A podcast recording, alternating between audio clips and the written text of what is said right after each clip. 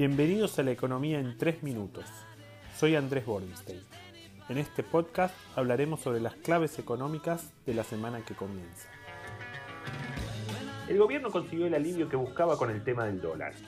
Con el blue a 170 pesos y el contado con liqui en 150, la brecha sigue siendo inmensa, pero 25 mangos abajo de la semana pasada. No es que haya vuelto la confianza, pero por algo se empieza. Los depósitos en dólares ya cayeron 2.800 millones desde el 14 de septiembre y los plazos fijos en pesos cayeron alrededor de 100.000 millones en octubre. Las reservas netas están en cero y las brutas ya bajaron de 40.000 millones. Guzmán compró tiempo vendiendo un bono dólar link que sacó de circulación 129.000 millones de pesos.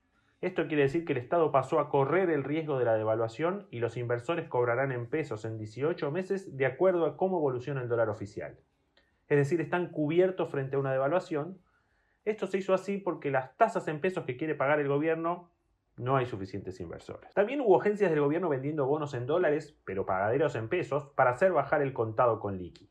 Esta es una estrategia cuestionable porque el Estado está vendiendo bonos a 40 centavos que a la postre pagará a la par, generando un rendimiento de 16 o 17% en dólares. Pero dada la situación en que estaba el gobierno, era como el viejo chiste en el que el prisionero le daban a elegir entre dunga dunga o muerte. El gobierno eligió dunga dunga, compró algo de tiempo y borró con el codo lo que había escrito anteriormente. Pero así son las crisis. Para entender el problema de la brecha basta mirar unos pocos números. En septiembre hubo un superávit comercial de 584 millones de dólares. En base caja, es decir, el superávit de las exportaciones cobradas menos importaciones pagadas, fue de solo 7 millones. Pretender que los números sean diferentes con una brecha del 100% o por ahí es voluntarismo infantil o simplemente no entender cómo funciona la economía. Ahora es el momento de usar bien el tiempo comprado. Hubo un pequeño cambio de discurso a favor, quizás tarde, pero el gobierno mandó a sus voceros a decir que al final la propiedad privada es importante. Después Alberto dijo que Grabois en realidad no estaba tan equivocado. Dos pasos adelante, uno para atrás. Otra señal en la dirección correcta que se tiró desde el Ministerio de Economía es la de buscar más financiamiento de organismos internacionales. Esto no es tan bueno como bajar el déficit, pero siempre es mejor que emitir una moneda que nadie quiere. La única señal superadora es hacer un plan fiscal que el mercado crea. Difícilmente llegue por ósmosis. Por eso es importante que el gobierno acelere el acuerdo con el FMI.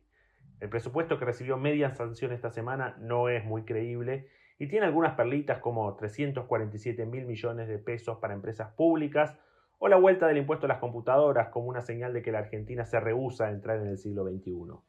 No solo por encarecer la tecnología, sino porque mandás partes a Tierra del Fuego 3.000 kilómetros en camión y las traemos ensambladas desafiando el sentido común y cualquier intento por mitigar el cambio climático. La semana estuvo asignada por una carta. El mensaje poco sutil fue, así como está la cosa no va, ¿eh? Esto generó mucho miedo en varios personajes del gobierno, probablemente incluyendo al presidente. Solamente hay que tenerle temor a Dios y, por, y a mí en todo caso. Las interpretaciones florecieron.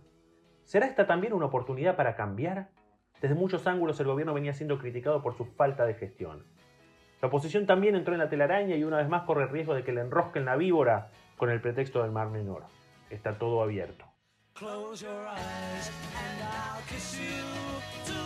Esta semana empezaremos a recibir datos de octubre y ver si el frenesí por el dólar consiguió paralizar la actividad. El patentamiento de autos fue bueno, pero es justamente el sector más dolarizado. Veremos el martes datos de recaudación, el miércoles ventas y producción de autos y cemento todos de octubre. También escucharemos datos de industria y construcción de septiembre, en donde no dudamos que los datos serán positivos frente a un agosto mediocre. Hasta la semana que viene.